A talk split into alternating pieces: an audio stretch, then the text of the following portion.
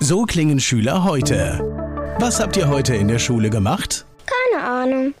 Und so klingt der Speedlearner. Was habt ihr heute in der Schule gemacht? Heute haben wir sehr viel über Afrika gelernt. Soll ich bei den ägyptischen Pharaonen anfangen und bei den Zulu-Kriegen aufhören? Oder interessiert es dich in Wirklichkeit gar nicht? Speedlearning.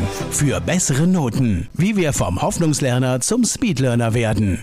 Jetzt überall im Buchhandel. Speedlearning. Dubidubidubidubidu.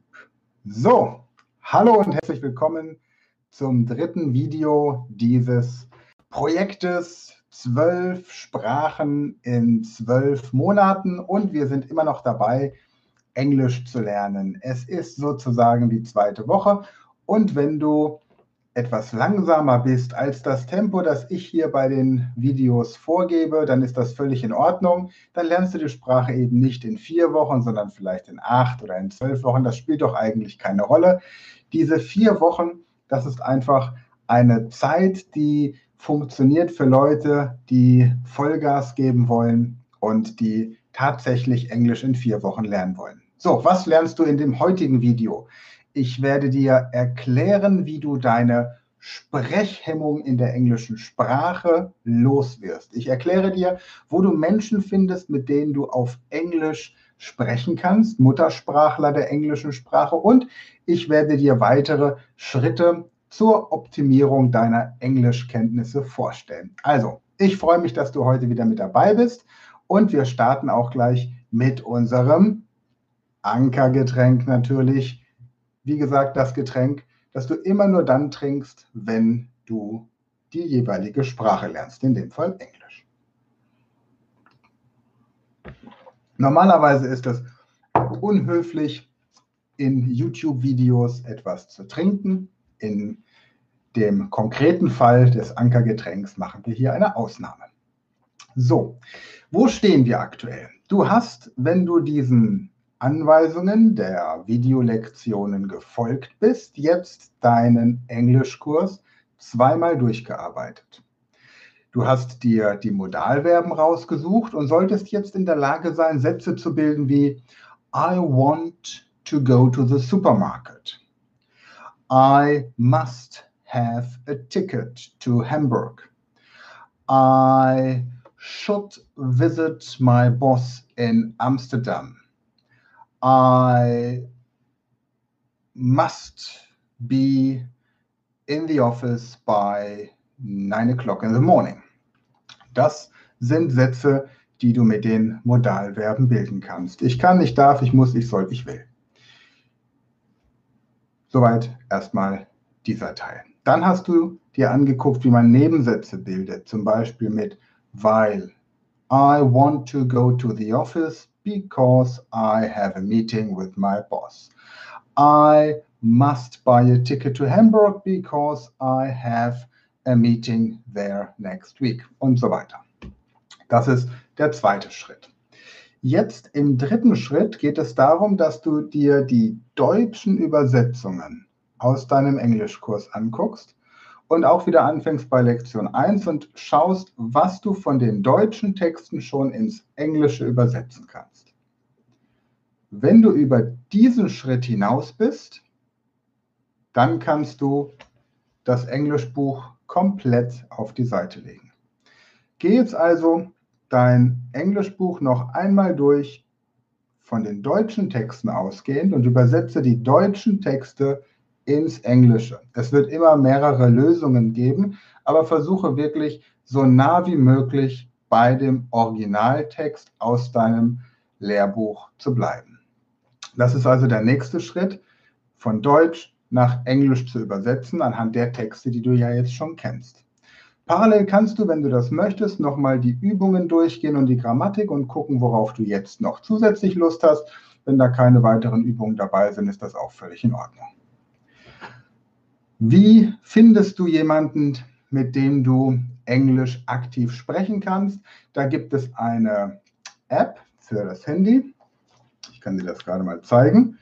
Ich habe die nämlich hier auch auf meinem äh, Handy. Die nennt sich Hello Talk.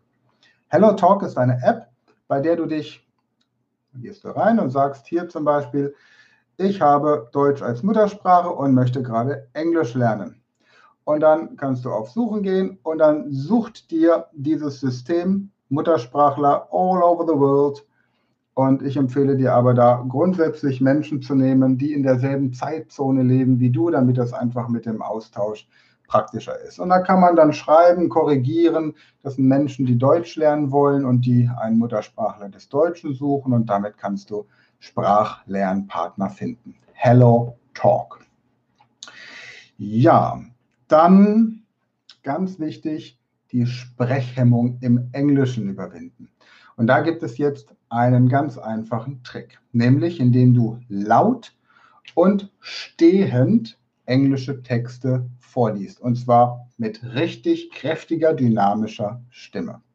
Du kannst nun entweder die Texte nehmen aus deinem Englischkurs, dass du sie laut vorliest, oder wenn du schon so weit bist, dass du ein Fortgeschrittener bist und schon mit dem kleinen Prinz arbeitest und da auch schon drin gelesen hast, dann nimmst du die Texte des kleinen Prinzes. Ich demonstriere das gerade mal. Du nimmst also eine aufrechte Körperhaltung ein und fängst dann an, aus dem kleinen Prinzen laut zu lesen. Once, when I was six years old, I saw a magnificent picture in a book called True Stories from Nature about the primeval forest. It was a picture of a boa constrictor in the act of swallowing an animal. Here is a copy of the drawing. Und so weiter. Aufrechte Körperhaltung deswegen, weil du in den meisten Situationen, in denen du aktiv mit jemandem sprichst, stehen wirst. Gleichzeitig stärkt das einfach dein, deinen ähm, Resonanzraum im Brustkorb und du lernst wirklich interaktiv im Körper in Bewegung, denn ein Körper in Bewegung lernt immer besser als ein Körper, der irgendwo sitzt. Ja, nochmal einen Schluck deines Ankergetränks. Und wenn du es wirklich ernst meinst, dann lies jeden Tag eine Stunde laut.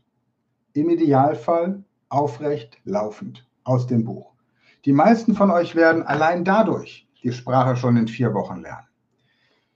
Wenn du ein Fortgeschrittener der englischen Sprache bist, ist das der Weg, um möglichst schnell und effektiv die Sprache wirklich auf ein hohes Niveau zu bekommen. Du musst gar nicht so viel von Deutsch nach Englisch übersetzen, weil deine, dein Sprachinstinkt dazu führen wird, dass du irgendwann auf Englisch denkst. Und wenn du diese Übung eine Stunde vor dem Schlafengehen machst, dann sowieso, dann wirst du das Englische, die englische Sprache mit in den Schlaf nehmen. Ansonsten lerne mindestens 20 Minuten mach dann eine kurze Pause, lerne aber auch maximal 20 Minuten pro Block. Also 20 Minuten intensiv, kurze Pause von etwa 10 Minuten, in der du nichts tust, das dein Gehirn irgendwie anstrengt. Also Finger weg vom Handy, Finger weg von Zeitungen, Büchern und sonst irgendwas. Kleinigkeit essen, im Bad fertig machen, schlafen gehen, Sport treiben, irgendwas.